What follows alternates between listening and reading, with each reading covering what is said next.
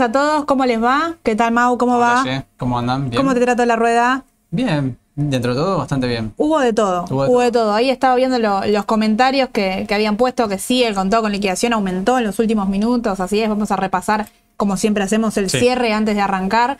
Eh, un contado con liquidación que aparentemente, mi, mi punto de vista también, podríamos decir que ya tocó mínimos la semana pasada, ¿no? Estuvo ahí 8.27,50, fue el precio más bajo de toda la semana. Eh, lo hizo sobre el jueves y viernes, así que me parece que ya ese es un, es un precio mínimo, quizás Sí. eh, un poco hasta pasada de, de rosca puede ser la baja de- del tipo de cambio, pero ahora se está de a poco estableciendo. Muy de a poco, podríamos decir, hasta aumentó, cerró el día de hoy con un aumento del 1,4% y se estableció en 864,84. ¿sí? Así todo, tenemos una brecha bastante chica con el dólar MEP, ¿no? 0,70%. ¿Ahí qué te parece a vos, Mau? Es momento, creo, ¿no? Para poder ingresar en CDRs en activos eh, con liquidación en el exterior, ¿sí? Con el contado con liquidación. Creo que no sé si va a durar mucho más la brecha entre los tipos de cambio. Me parece a mí como que es la última oportunidad. Para mí de a poco, yo tengo la sensación de que, y ya esto es, es una opinión hasta personal, que esta semana puede ser que dure alrededor del 1, a lo sumo como mucho llegará al 3, salvo que pase algo puntual, Sí. pero ya la semana que viene lo veo disparándose la brecha. Eh, me parece que no, no está el, el contexto como para tener una brecha del 0,7%, sabiendo que cercaron las pasos tuvimos un 18, ¿no? Sí, es un escenario con una incertidumbre diferente, teníamos más candidatos, estaba todo mucho más repartido, pero igual me parece que ahora un 0,7 es nada, eh, esta, esta brecha que se paga por salir del riesgo local, ¿no? Lo que decimos siempre. Así que a estar atentos ahí, porque por ahí es lo primero que, que se despega. Sí, y al también hacer el, el comienzo de mes, ¿no? El, el exceso de pesos, la liquidez, que se traslada al tipo de cambio, ¿no? Es- Exacto, es los primeros normal. días de noviembre, Claro. más la dolarización, que quizás le agarre más presión antes del balotage, Claro. que también se Tal suele cual. dar, entonces a estar atentos con eso porque puede tener nuevamente presión tipo de cambio. Y esto trasladarlo también a las acciones en pesos, están sufriendo mucha caída, ahora vamos a arrancar cuando, cuando comencemos con el Merval en dólares, que veo que ahí están consultando, Eh, están teniendo caída las acciones en el exterior, están teniendo caída las acciones en pesos, pero con una suba contundente el contado con liquidación, bueno, en pesos pueden recuperar su, su valor, ¿no? Sí. Por lo menos por tipo de cambio. Después hay que ver también las acciones puntualmente si, si aumentan, más, Sí. allá de, más allá de todo, pero por tipo de cambio se puede dar. Y lo que sí bajó levemente hoy, bueno, lo- el tema de los bonos soberanos. Nosotros estamos siguiendo mucho, el, eh, bueno, la L30 puntualmente, la zona de los 25 es una zona de soporte, de acumulación. Cerró, la realidad es que prácticamente neutro, con un 0,2 negativo, 24 dólares con 95. Eh, siguen siendo quizás precios de alternativa para comprar y dejar correr a largo plazo, ¿no? El, el año que viene ya comienzan a mitad de año a pagar su amortización, así que puede ser una opción para, para diversificar, siempre entendiendo lo que estoy comprando. ¿no? Obviamente, sí. Y antes de, antes de comenzar, bueno, también tener en cuenta que ahí veo que, que están consultando, vamos a hablar también del mercado exterior. Mañana tenemos em, la decisión de la tasa de interés, pero más allá de- del dato en sí, lo importante también es lo que diga Powell, ¿no? La- las palabras de Powell que le van a inyectar sin duda volatilidad. Quien esté disponible, póngase el gráfico en un minuto y van a ver cuando arranca a hablar Powell, el mercado ya arranca a sacar conclusiones y es mucha la volatilidad eh, si, si lo ven directamente en, un minuto. Y bueno, y tenemos balances súper importantes. Hoy AMD, que debe estar llegando en un- unos pocos minutos, que vamos a ver también el gráfico y qué esperamos. Eh, y mañana Apple, que también la, la vamos a ver, a ver, a ver qué sucede. Pero arrancamos, ¿te parece, con, con el Merval, con el mercado local? Dale, arranquemos con el Merval. El Merval, bueno, viene obviamente de paliza en paliza, ¿no? Bueno, perdiendo nada más y nada menos que un 20% más, un 20% en dólares en las últimas semanas, sí, desde, desde la, prácticamente la previa de las elecciones. Eh, a ver, un Merval que venía ganando mucho durante el año, sí, quizás un poco por demás, en el contexto un año electoral, un año volátil, en tanto en dólares como en pesos, se mantiene arriba, se mantiene por, eh, por arriba de cero, si está en positivo. Pero claro, obviamente los inversores hoy se preguntan hasta cuándo va a bajar. ¿Hasta dónde? Yo creo que es la pregunta que, que, que ronda en, en la mesa de, de cualquiera, ¿no? ¿Hasta dónde llega el, el Merval? Empresas que están Bueno. teniendo muy buenos balances, así todo, Sí, niveles particulares, ¿no? Hablemos, no sé, puntualmente del sector energético, Sí. tiene mucha ponderación en el Merval y así todo se está viendo, eh, se están viendo las salidas. ¿A dónde lo esperamos? Bueno, mira, esto es el Merval en dólares para que vean siempre como hoy también dijeron los chicos en la mañana, que, que- que es lo ideal, ¿no? Ver, obviamente, sin distorsiones del tipo de cambio, verlo en dólares. Bueno, 650 dólares puede ser hacer un piso en el corto plazo. A ver, eh, viene con un impulso bajista importante y hay señales que tenés que tener en cuenta si analizás técnicamente cualquier gráfico, más allá de que sea el Merval o no, Sí, señales de, de vuelta, de cambio, ¿sí? de agotamiento. Bueno, a ver, primero, más que nada, ten en cuenta siempre que esto es una cuestión más eh, chartista, ¿sí? un punto de vista eh, muy subjetivo, ¿bien? Pero bueno, uno puede interpretar que hay una especie de agotamiento con una especie de hombro, cabeza a hombro, ¿bien? Con una línea de cuello que más o menos eh, estaría en torno a los 765, por así decirlo. Bueno, a ver, claramente el Merval perforó, volvió a buscar otra vez. Esto se podría ver como una especie de figura de cambio, donde hay claramente una, una formación de hombro, cabeza a hombro sí, subjetivo, de repito, pero más allá de las figuras y todo, eh, vamos a lo cuantitativo netamente, ¿sí? Medias móviles, medias móviles de 200 de ruedas, simple, y de 50, simple. ¿sí? El último cruce alcista fue el 13 de septiembre del 2022 y no volvieron a cruzarse. Bien. Se acercan bastante, se acercan mucho con esta baja que tuvo, la media de 50 tiende a ir a buscar los 727, que es un nivel claro de resistencia en su momento y luego de soporte. Soporte que no soportó mucho, valga la redundancia, porque fue perforado muy fácilmente, ¿sí? con Sí. volumen. Entonces, bueno, la volatilidad misma hace que, que los soportes y las resistencias no sean eh, fuertes, ¿sí? no sean sí, confiables. sí, no resistan, no resistan más allá de- del contexto. Exacto. Fíjate la, la vela con la cual rompió ese soporte, ¿no? cual. Una vela súper contundente. Exacto. Bueno, ayer lo del Marval, ayer fue tremendo, sí, terminó menos 10%. eh, pero bueno, señales de. En cuanto a cambio de tendencia, bueno, atentos, no quiere decir que Merval, vaya a cambiar de tendencia, simplemente que tienen que tener en cuenta estas cosas que yo muchas veces las mencioné y las mencionamos acá, que eran las divergencias, ¿sí? las divergencias en osciladores. Bueno, más allá de las medias móviles, pueden llegar a utilizar, obviamente, porque es un índice, es un, activo que a largo plazo te da una pauta. Las medias móviles te dan una pauta de largo plazo para dónde se va a mover la tendencia. Divergencias en RSI y divergencias en MACD. Bien, ambos bastante marcados. Esto que va desde enero prácticamente hasta la última suba que tuvo el Merval, que fue en julio. Bien, esto lo veníamos marcando. Merval dando señales negativas, ¿sí? tanto en MACD como en RSI. Este es RSI, quizás un poquito con una vuelta más de tuerca con el indicador de divergencia, es una mezcla. Pero lo pueden ver con RSI o con cualquier eh, oscilador que tenga, sea eh, obviamente que, vaya en divergencia contra el precio de, en este caso del índice. Em, acá está, índice de fuerza relativa, fíjense que es exactamente el mismo. Sí, es el mismo gráfico, con una vueltita más de tuerca para ajustar el tema de las divergencias, pero sé como los máximos dentro de la tendencia alcista se empezaron a agotar, ¿sí? tanto en MACD como en RSI. MACD, MACD está dando ya señales de salida en el corto plazo. RSI, cruce bajista dentro de la zona neutral. No les convendría usar mucho el estocástico, pero si quieren verlo, lo pueden hacer para ver la compresión más de corto plazo, si quieren verlo.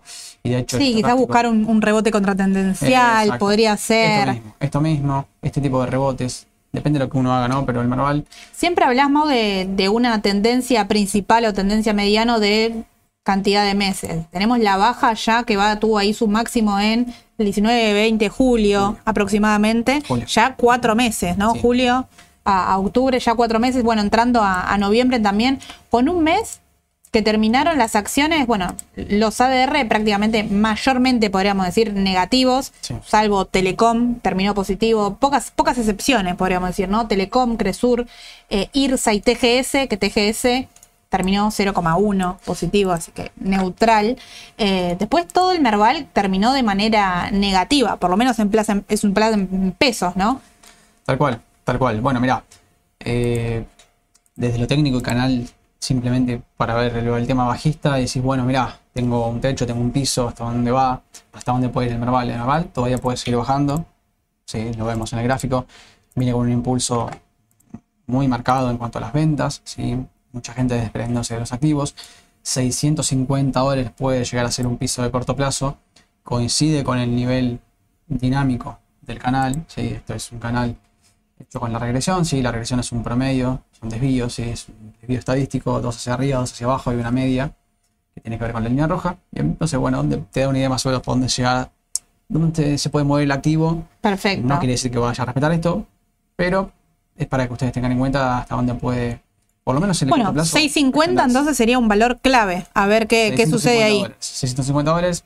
Esto obviamente con un tipo de cambio que todavía no saltó. Tal cual. Ojo con eso, porque esto también depende del dólar. En realidad lo que, lo que puede pasar acá es que llegue a 6.50 y que acompañe el impulso del Merval en Exacto. dólares y a su vez el tipo de cambio también, entonces todo empuja las acciones en pesos de Claro, forma particular. exactamente. En pesos, recién los valores que les comentaba eran en dólares, en pesos la, eh, el mes que cerró hoy cerró mayormente positivo, muy pocas excepciones negativo, diferente a lo que son su- sus plazas en dólares, ¿no? Eh, negativo y en pesos cerró IPF, Superville, Edenor, Galicia, Loma y Central Puerto en este caso. Eh, pero bueno, depende mucho, está, todo el, el Merval con una evolución positiva en lo que va del año, pero Sí. es un mes bastante particular y yo creo que noviembre también lo va a hacer, ¿no? Más que nada por, por el balotaje. Sí, bueno, justamente todo lo que se extienda a la incertidumbre, el mercado lo va a sufrir, la volatilidad lo va a hacer saber, así que bueno, eh, nada, paciencia, tengan en cuenta las posiciones compradas, ojo con el apalancamiento. ¿Vemos IPF, te parece? Dale. Vemos IPF como para decir cómo está el activo en el exterior. Bueno, esto va más, más allá quizás de lo, de lo técnico, de lo gráfico, ¿no? Es una cuestión más bien eh, del negocio de IPF en cuanto a, al negocio de combustibles. Sí, obviamente que no va a depender mucho de- del gráfico, pero lo analizamos y vemos claramente una tendencia que inició ya en julio, intermedia, como decís vos, porque tenemos solamente cuatro meses pero vemos claramente una tendencia a la baja, ¿sí? una tendencia bajista con máximos y de hecho hasta con mínimos descendentes donde uno puede llegar a trazar un canal y decir, bueno, más o menos me guío por dónde leer el papel de acá a un tiempo. La tendencia inició cuando fue prácticamente el doble techo en los 15 dólares, 15.70 y volvió a perforar otro nuevo soporte de 10.60 ayer, ¿sí? Sí. con la fuerza con la que tuvo. Esto es el volumen, acuérdense las barras de volumen, el volumen fue ayer y hoy bastante importante. Fue perforado con, con fuerza, sí, con, con intensidad y puede llegar a ir a buscar tranquilamente otra vez el rango de 9, pe- 9 dólares, perdón, 9 dólares que es, fue una especie de soporte en su momento en marzo, fue una resistencia en noviembre y fue un valor donde también fue testeado en enero. Entonces es importante, es un, es un precio donde los inversores creo que lo están viendo. Estamos hablando, ¿Esperarías para comprar? sí, Tienes que entrar. sí, porque estoy hablando de un 9% Así seas, más. a ver, yo pienso, pensarlo como una inversión de, de alto riesgo, ¿no? Entendiendo el contexto, entendiendo todo lo que está sucediendo. Acciones que sus balances vinieron, vinieron bien, digamos, ese no es el problema, únicamente, digamos, cerrándonos en lo que es análisis técnico y aprovechar la baja que tuvieron, ¿no? Porque en algún momento se espera quizás un rebote y hay que ver cuánto dura. Tal cual, sí. Eh, bueno, de hecho se van viendo rebotes intradiarios que son falsos rebotes, donde las posiciones de salida son prácticamente mayores a las posiciones de entrada, ¿no? Entonces, bueno, el precio termina venciendo y termina torciendo hacia abajo. De hecho, fue lo que pasó hoy en algunas de las acciones locales. Empezó bien el mercado, empezó neutral, empezó positivo, se da vuelta, sí, se da vuelta porque claramente no es el momento de comprar. Ustedes tienen que interpretar siempre qué es lo que está pasando. Bueno, el Concord es un, es un indicador que nos puede ayudar a ver los jugadores del mercado, ¿sí? Eh, no hay que tomar decisiones en base a un solo indicador, Tal cual. nunca, porque eso ya lo venimos mencionando hace tiempo, porque claramente es una combinación de, ¿sí? Pero bueno, esto quizás para los que no están familiarizados, el Concord es un activo, es un, es un indicador de, Sí, de, de comportamiento más que nada de Exacto. jugadores, como dijo Mau, podríamos decir, de, de el famoso que seguramente lo leyeron, manos chicas, manos grandes, es un poco lo que los muestra, quiénes están comprando, si están comprando, si están vendiendo. Si hay, en realidad lo que mide es el volumen de la operación y si hay muchas operaciones eh, de una sola pasada, mucha cantidad, eh, es un poco eso. Te corto un cachito, Mau, por acá hay una consulta interesante acerca de normativas puntualmente, así no, no escribo para no malinterpretar. Dice, eh, si venden dólares MEP a través de AL30, si es decir AL30D en este caso, si pueden comprar, sellarse en dólares o en, en, dólares y la respuesta es no. Si vos, eh, el AL30 en este caso está dentro de un grupo, suponete grupo número 2, y todo lo que es obligaciones en dólares, obligaciones negociables en dólares, sellarse en dólares, letras en dólares, contado con liquidación directamente es grupo 1.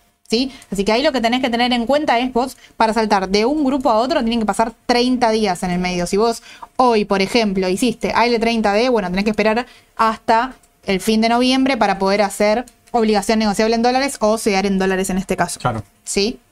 ¿Seguimos, Mau? Dale, dale, seguimos. Bueno, eh, como les comentaba ayer, esto, bueno, prácticamente ustedes tienen que interpretar qué es lo que está pasando en el mercado. Sí, este indicador es bastante más complejo de lo que solemos usar en ciertos casos sirve, como en estos casos de desconcierto, ¿no? Que decís, mira, che, ¿qué hago? ¿Entro, no entro? ¿Qué está pasando en el mercado? ¿Hay grandes fondos en el medio? Claro. Saliendo.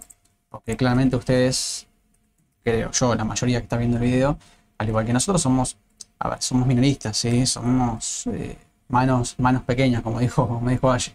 Los grandes fondos, los grandes inversores, son los que mayor posición tienen y los que hacen mover la aguja en el precio. nosotros no hacemos ese tipo de... no, causamos ese efecto en el mercado. Bueno, no importa, el Concord lo voy a explicar más adelante, simplemente ustedes tienen que ver que hay jugadores que están saliendo de grandes posiciones de IPF, por ejemplo en este caso, si hay señales de salida, eh, entonces suele, suele funcionar. Hay que esperar. claro, a ver, suele funcionar complementado con otros, otros indicadores, como por ejemplo estocástico, MACD y demás, pero fíjense que todos están dando un activo sobrevendido, pero un activo que, la, que la baja es grande, pero que todavía le, sigue quedando recorrido bajista. Tiene todavía, tiene todavía un recorrido bajista, yo calculo que entre un, la esperas en 9 dólares. un 12%, sí, sí, yo espero este, este valor, 9 dólares, 8.75, más o menos ese rango de precio, ¿sí? Así que. Perfecto. Vemos eh, al en vista, puede ser que ahí estaban, estaban pidiendo vista. Si bien se opera en CDR, la realidad es que es verdad lo que, lo que, lo que interpreten, lo que están comentando, y es un poco lo que dijo Edu hoy también, ¿no? Em, el contexto local, el contexto político, influye también a vista, por más que se opere como, como CDR. Sí. Bueno, a ver. Acá tenés un poquito más de margen, bien, porque la tendencia de vista es totalmente diferente a lo que es. Súper prolija. Claramente viene subiendo desde hace tiempo. Bueno, ya lo veíamos. Lo vimos hace rato, ¿no? En, este programa, lo vimos también. Lo vimos a la mañana, Edu también lo comenta. Bueno, suele ni hablar. A ver, eh, en contexto, la tendencia no cambia. No, es un contexto alarmante para vista. Es un papel que está influido, sí, claramente. Tiene el argentino sí tiene, tiene su volatilidad. La tendencia no ha cambiado, no tiene el mismo formato que, por ejemplo, podría llegar a tener el Merval en dólares. Tal cual. Eh, sí tienen algunos BEAR eh, en el corto plazo, pero no es algo que sea muy significativo. Más que nada, sobre todo en la zona quizás eh, no neutral, ¿no? Que es lo que hay que ver, las divergencias en la zona no neutral. Yo no noto en ningún momento que, de hecho, fíjate los máximos máximos y máximos, no hay una especie de divergencia ni en MACD ni en RSI y la tendencia para mí, no, a mí no me da la sensación de que pegue la vuelta. Medias móviles. Hoy tocó, hoy tocó la media de, 100 y rebotó súper prolijo, 26,60 y rebotó. Eh, de hecho, ayer em, aguantó 27 dólares con 40 también y comenzó a rebotar. Está en la parte baja del canal. Todavía no es cambio de tendencia, eso es importante a tenerlo en cuenta. Es, es, una baja, entendiendo el contexto, sí, baja todo Argentina. Eh, vino su balance en el medio, así que también hay que, hay que considerar eso. La realidad es que la baja después del balance no lo hizo con un volumen abismal, digamos. No es que vino un dato puntual malo que hizo una salida masiva del mercado, eh, que esto es positivo, es decir, es un balance que tenía muchísima expectativa y Vino más o menos, podríamos decir, porque tampoco es que vino mal, tampoco es que sus números fueron realmente malos. Eh, y el volumen está casi por el promedio, podríamos decir. Está, es un volumen relativamente normal, sí a tener en cuenta, bueno, ver que no se aproxime a la media de 200 ruedas, hay quien lo tiene comprado a largo plazo y quizás quiere ir tomando ganancia, que se puede dar, eh, pero es una empresa que tiene todavía mucha proyección. Bueno, acá está el intraday en la media de 100. Ahí está, mira, ¿viste? Toca media de 100, rebota. Media de 100 y media de 200, ¿sí? Claro, rebotó justo en la media de 100 en valor de 26, 65, 64. Es el precio que, que tocó el intradiario. Si estás. eh, a ver si la puedo ajustar acá. Ujú. La compresión. Bueno, después no importa. No, no, la ajusto. La ajusto para otro momento. No importa. El tema es que Viene de Eh, varias ruedas bueno. consecutivas a la baja. Se puede dar, podríamos decir, un, un pequeño rebote y hay que ver cómo se da, ¿no? Si, Bueno. si es que. Si es que logra tener fuerza, si es que logra meter volumen, si es que ni siquiera se aproxima a la media de 200, porque puede ser que directamente no se aproxime y sea la baja que veamos hasta ahora, que está surgiendo en todo el mercado local. Acompañado de también la baja del petróleo, digamos, el sector en sí no, no está Sí. ayudando. Pero bueno, si tuvieras que entrar, esperarías por ahora. Yo esperaría, claramente con MACD como está, eh, un oscilador rápido como estocástico, las medias móviles todavía, medias móviles para analizar tendencia, fenomenal. No es para tomar decisiones a corto plazo, rebotó en la media de 100, pero eh, para corto plazo yo tendría en cuenta más que nada estos 24.60, ¿no? 24 de nivel donde en su momento hizo una especie de ruido, ¿no? Una Sí. especie de lateralización. Eh, y también, bueno, hay que tener en cuenta que está en un nivel de soporte, en una zona de los 27, 27.30, 27.20, ¿sí?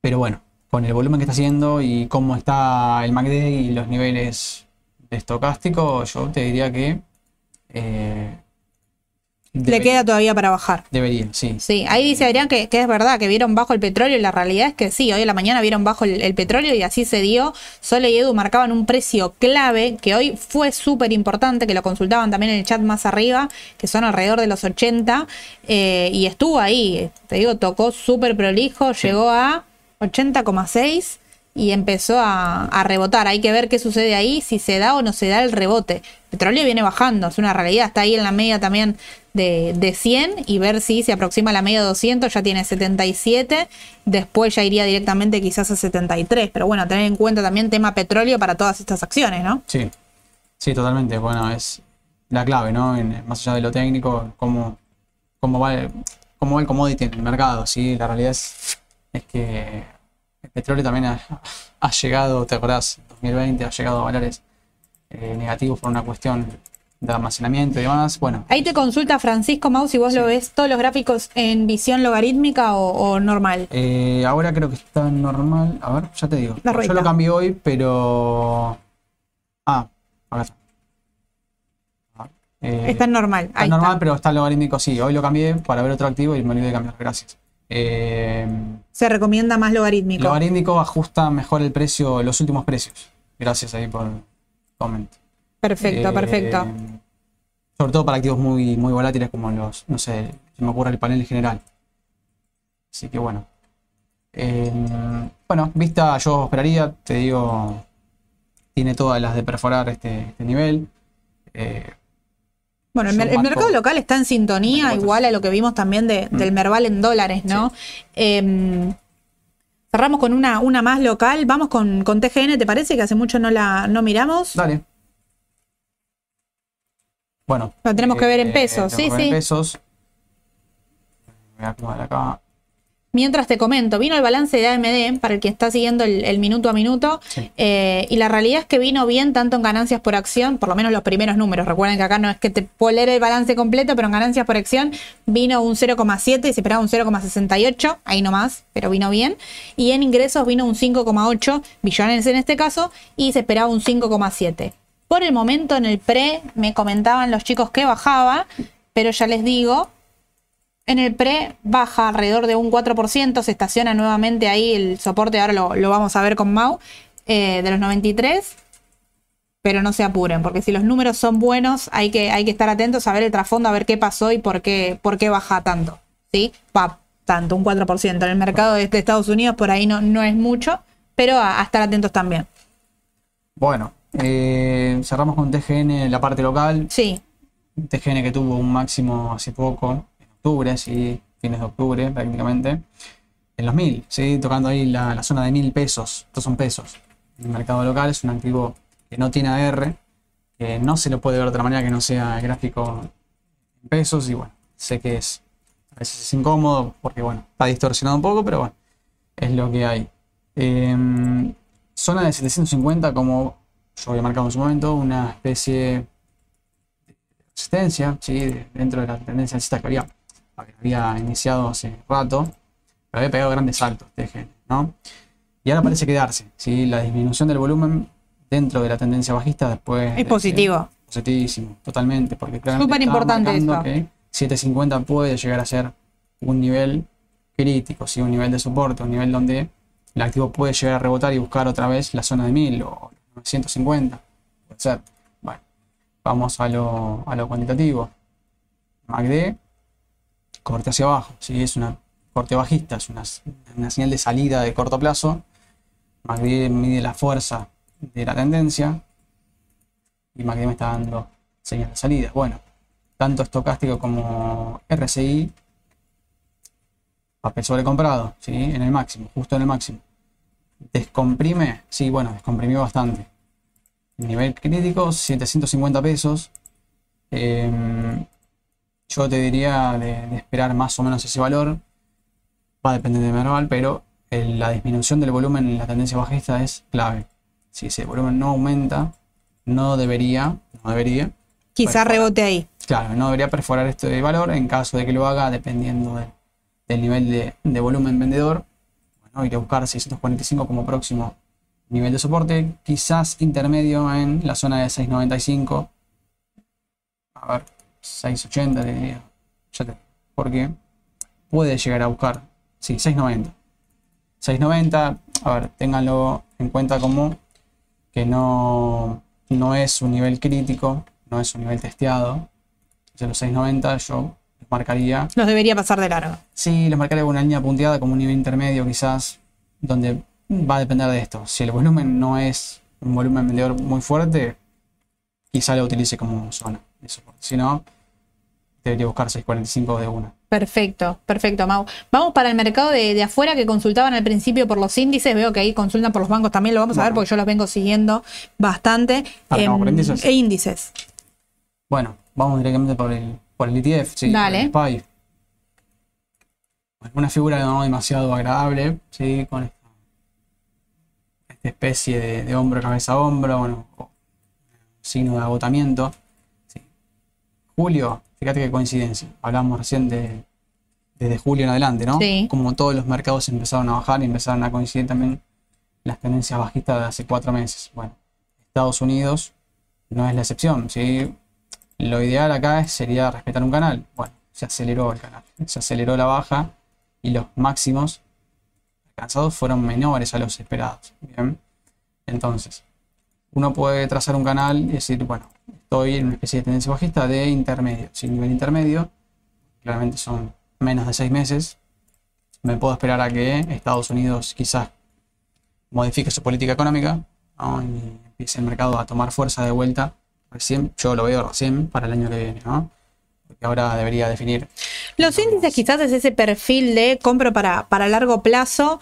Eh, de ser así, yo no lo veo que estén en malos precios. Hablamos eh, la, semana pasada, incluso por, por el chat de las mañanas de mercado, que, que nos viene siguiendo, ha hablado también Sole eh, en el vivo de este precio tan importante que era 410, 409. Llegó, tocó, empezó a, a rebotar en ese valor te digo, la vela de, ayer venía siendo bastante favorable, después le puso un poquito de, sombra al final de la jornada. Yo creo que tiene que ver un poco con la incertidumbre, ¿no? No tan solo, no hay incertidumbre en si sube la tasa de interés o no, porque por lo menos el mercado espera prácticamente que no la suba, sino en la, en la rigurosidad de cómo va a continuar de acá en adelante, ¿no? De qué va a pasar en diciembre y qué va a pasar también el año que viene si la tasa se mantiene.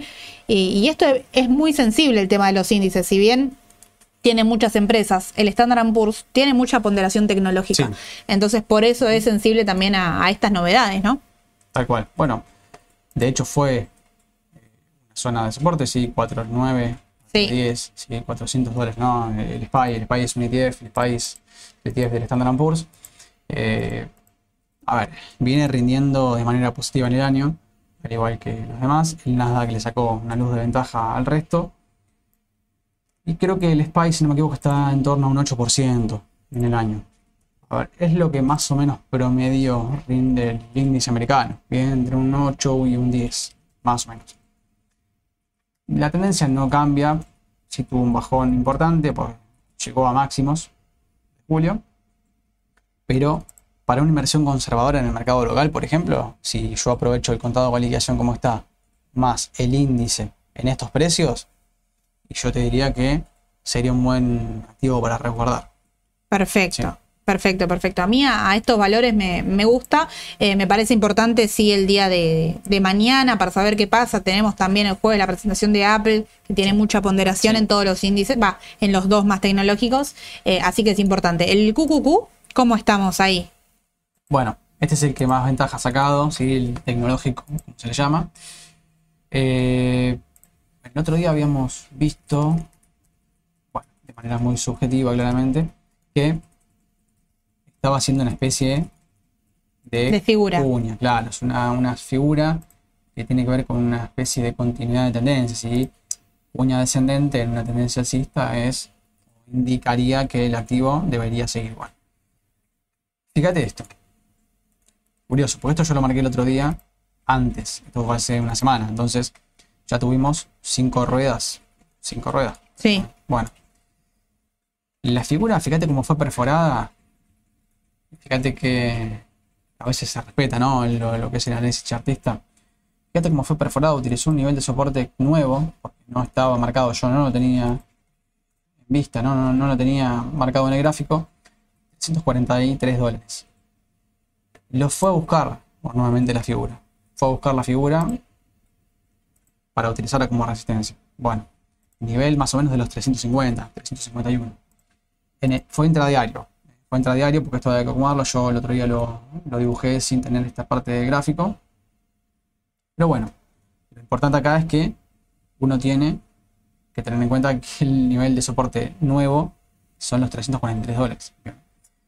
Eh, a ver, no es para salir corriendo del índice, ni mucho menos. Subió mucho más que el resto, el Nasdaq. Pero de vuelta, siguen siendo activos conservadores, siguen siendo activos que puedo mantener en la cartera y dormir tranquilo. Bien.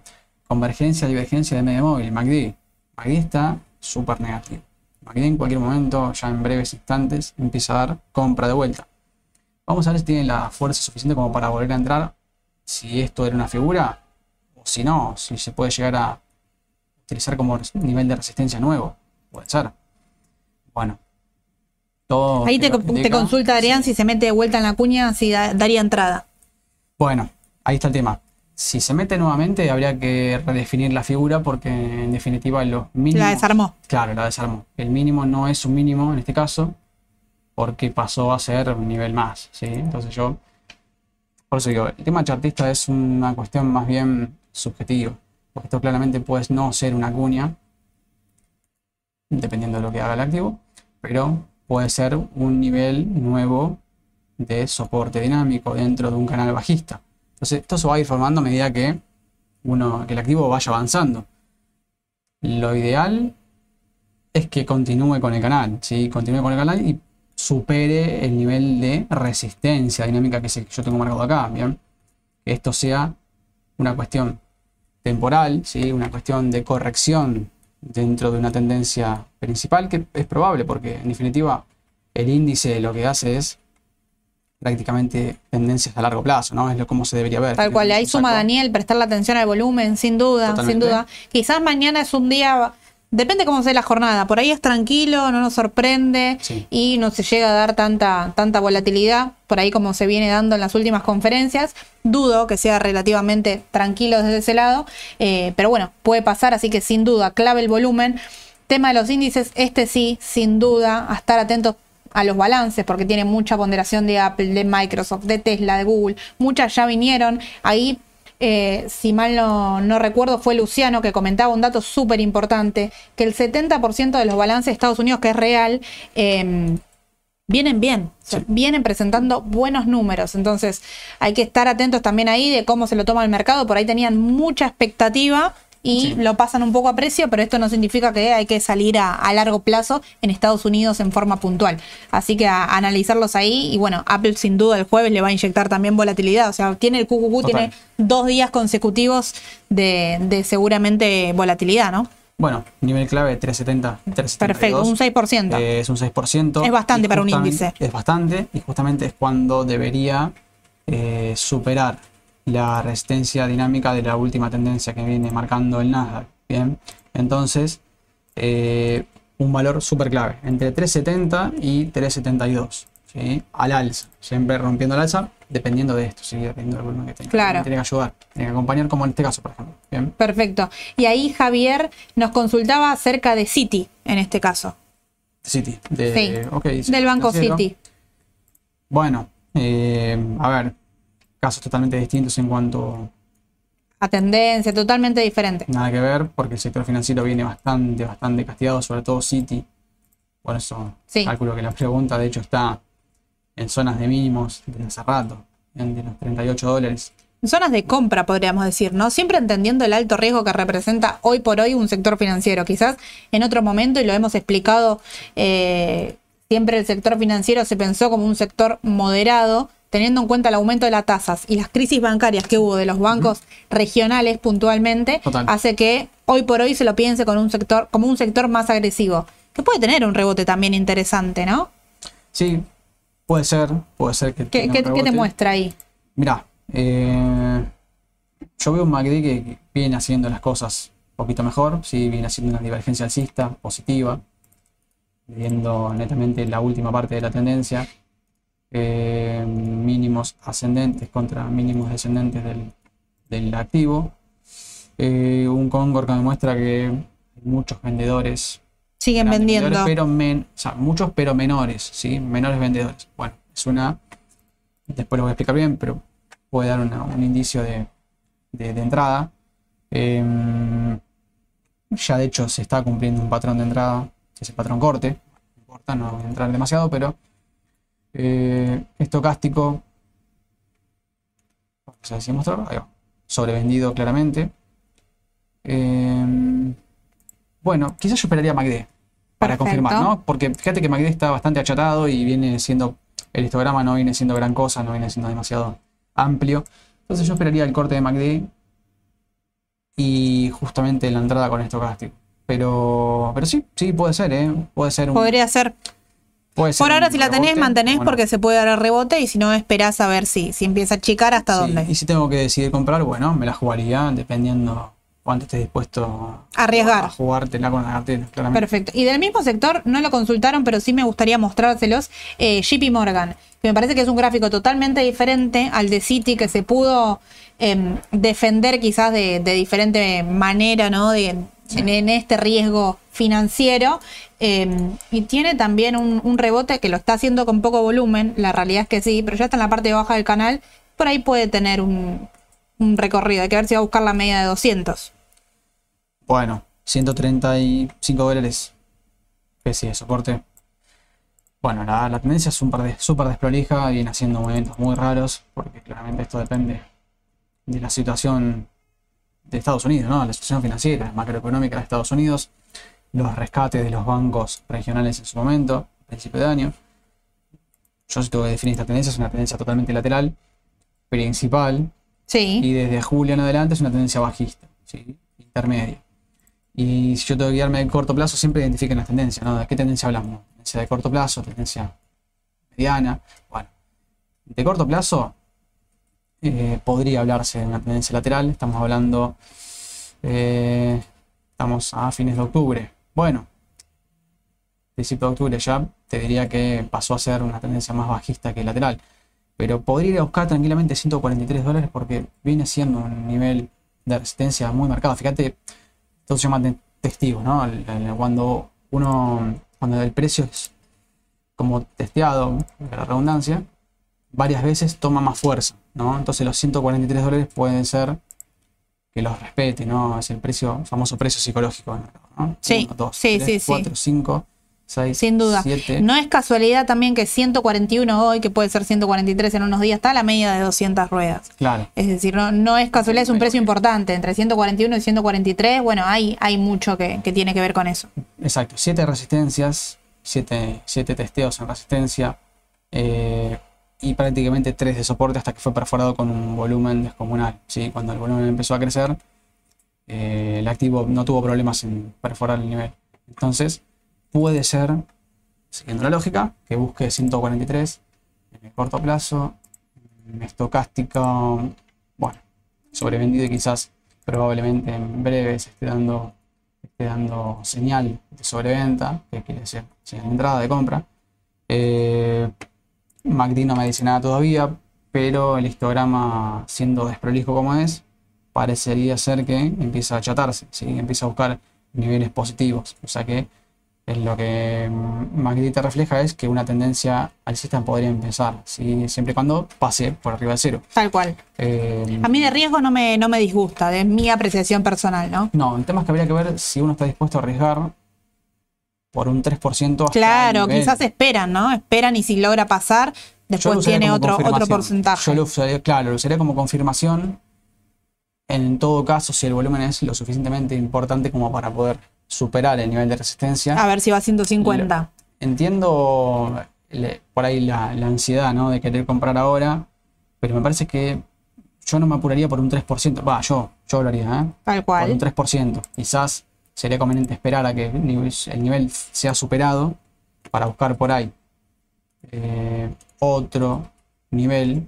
De hecho, si uno quiere tener una super confirmación, digamos, por así decirlo, sería el nivel de 5% del precio de ahora, que es el nivel del canal o resistencia dinámica de la última tendencia, ¿sí? Porque claramente la tendencia inició acá, ¿sí? inició en julio, tendencia bajista. Entonces, yo tengo un canal. Si quiero profesionalizarlo un poquito más, puedo meter la regresión lineal de menos de 100 ruedas. Esto lo van a ajustar ustedes, pero pueden poner 50 ruedas para... ¿Ven? Fíjense, 50 ruedas promedio. Está dando un canal que, si vos pones la media móvil de 50 ruedas, el cruce de media móvil, fíjate que es más o menos iría o estaría en un rango de precios similares. Entonces, primera confirmación, yo esperaría 143. Si supera, la segunda, 146, aproximadamente. me quedo sin nafta. Y bueno, sí, pero esto va a cambiar la tendencia en tanto en cuanto siga superando resistencias. Es imposible saberlo ahora. Si querés comprar ahora, tenés un 5 y tenés un 8 por ganar. Todo apostando a que llegue a 150 dólares limpiamente con el volumen. Perfecto. Muy pronto, pero bueno, Va a depender de cada uno. Vamos a, vamos a ver cómo, cómo sigue la dinámica. Cerramos con dos que me están pidiendo bastante del tema del mercado local. Volvemos eh, al lugar, si te parece. Bueno. Lo que pasa es que Alvar, viste, viene siendo. Sí, sí, sí. Está en boca de todos, ¿no? Sin duda. Es el activo que sube mucho, que baja mucho. ¿Qué hago con Alvar? Me cubro con Alvar. Bueno. Alvar se pasó de rosca muchísimo en el último tiempo ni siquiera llegó a, testear la media de móvil de 50 ruedas. O sea que es una media móvil. Que tiene todavía caída. Es una media móvil corta, claro. Tiene todavía para bajar. A ver. Em, y yo diría que sí. Yo diría que todavía tiene. Se pasó muchísimo, como te digo. Rosca en el corto plazo. Esto esperando. Esto fue en fines de septiembre. Estamos hablando de que esperaban el 22 de octubre. Más o menos que el dólar, después del 22 de octubre, se devaluara, ¿no? La moneda, el dólar oficial, que es lo que... Sí, al lugar, como siempre decimos, ¿no? Se, mueve mucho por, por, expectativa de tipo de cambio. Le pasó en abril, le pasó en octubre también. Em, bueno, achicó, respetó muy bien el soporte de ahí, 8.45 podríamos decir, rebotó, bajó nuevamente, pero bueno, no está acercándose tampoco a la media de 50, tiene ahí su valor en 7.47. Eh, ¿Dónde decís que podría ser un, piso? Mira, más que un piso te diría un nivel, yo no suelo hacer esto, pero digo, si la expectativa del tipo de cambio va a mover el papel, por FIBO, en definitiva, yo, esto también por Fibonacci, yo está ahora en un nivel crítico puede medirse desde acá, también lo había hecho el otro día, podemos estirarlo un poco más. Está en un nivel de rebote o está en el nivel bajo del canal. El precio actual, los 800. Claro, exactamente. Entonces, por Fibonacci no debería bajar más. Ahora, MACD me está diciendo lo contrario. La expectativa del tipo de cambio todavía tenés hasta el 19 de noviembre, que son las elecciones, y encima para colmo tenés un feriado que es el 20. Sí. Entonces, ojo con eso Entonces tenés hasta el 22 de noviembre una expectativa de que el tipo de cambio, dependiendo cómo se muevan las encuestas y demás, suba o no suba. Sí, yo creo que en, estos días, bueno, a definir el, soporte, sin duda, yo creo que lo va a definir. Em, bueno, ver ese tema si, si continúa cayendo y si va a buscar, ¿no? Los valores de la media de, de 50, que es 740, y después ya tendría directamente, si no me equivoco, podría ser los, los 680 ya después, ¿no? 700, 680 ahí. Quizás. Esos valores que hablábamos hoy incluso con, con Edu, que bueno, son sin duda valores de compra Quizás no se espera que al lugar llegue a 6.80, pero si se llega a dar y la expectativa, como dice Mau, afloja, bueno, son valores de, entrada, podrían ser. Bueno, el mercado está viendo claramente que tiene expectativas de que el tipo de cambio no devalúe antes de, bueno, ni antes ni, después de noviembre, ¿no? Dependiendo del resultado, pero desde el mercado, de lo técnico, sí, el análisis técnico te muestra que la tendencia a la baja empieza a aflojar, ¿sí? el volumen empieza a achicar, empieza a ser un volumen bastante más escuetos y no quiere decir que obviamente los primeros días tenés mucho volumen más que el resto, pero eh, a seguir el nivel de, venta, ¿sí? podemos aplicar el indicador de Concord, por ejemplo, para ver las manos vendedoras, las manos compradoras, claramente está todavía Está muy sensible, entiendo eh, y concuerdo con lo que está diciendo Daniel. El análisis técnico sí lo puede cumplir. Un poquito lo que hablábamos la semana pasada. Está muy sensible al tema electoral, sin duda. El mercado en sí está muy sensible, entonces a tenerlo en cuenta. Eh, y vemos rápido, Mau, eh, Texar, que también querían, querían ver, que vino el balance, no, gustó demasiado. Em, por el mercado en general, también una de las empresas que se mueve por expectativa, incluso de evaluación. Pero bueno, precios en el caso de, hmm. de de buscar un, rebote, ¿no? A, esta caída. Mira, otro que se apoyó en la media de 50 ruedas, intraday. Eh, precio de soporte, yo tengo marcado 645. Esto es pesos, sí, en pesos.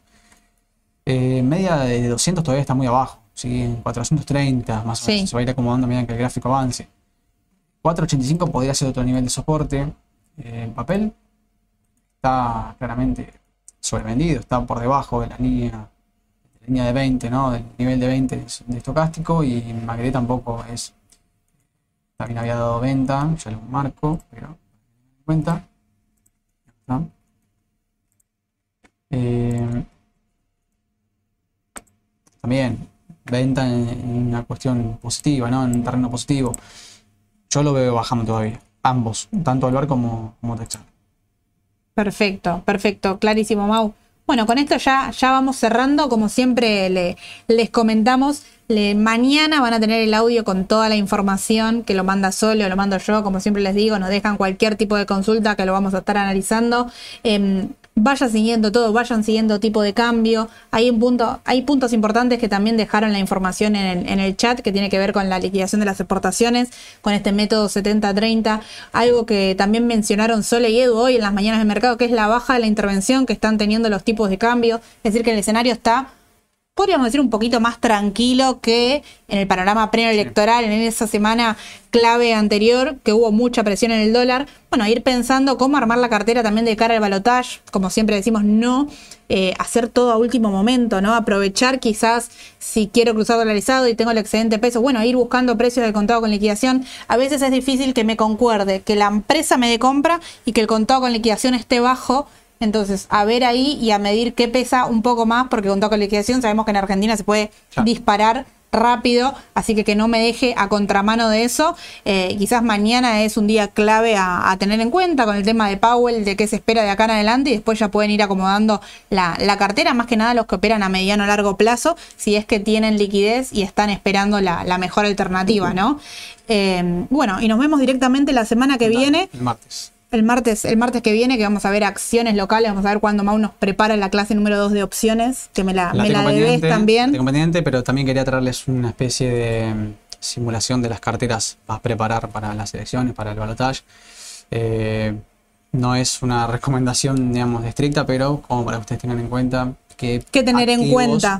Tener en cuenta qué activos descartar en caso de perfiles tanto de conservadores como, Perfecto, perfecto. Bueno, que tengan una excelente jornada y terminen muy bien el día. Le mando un saludo.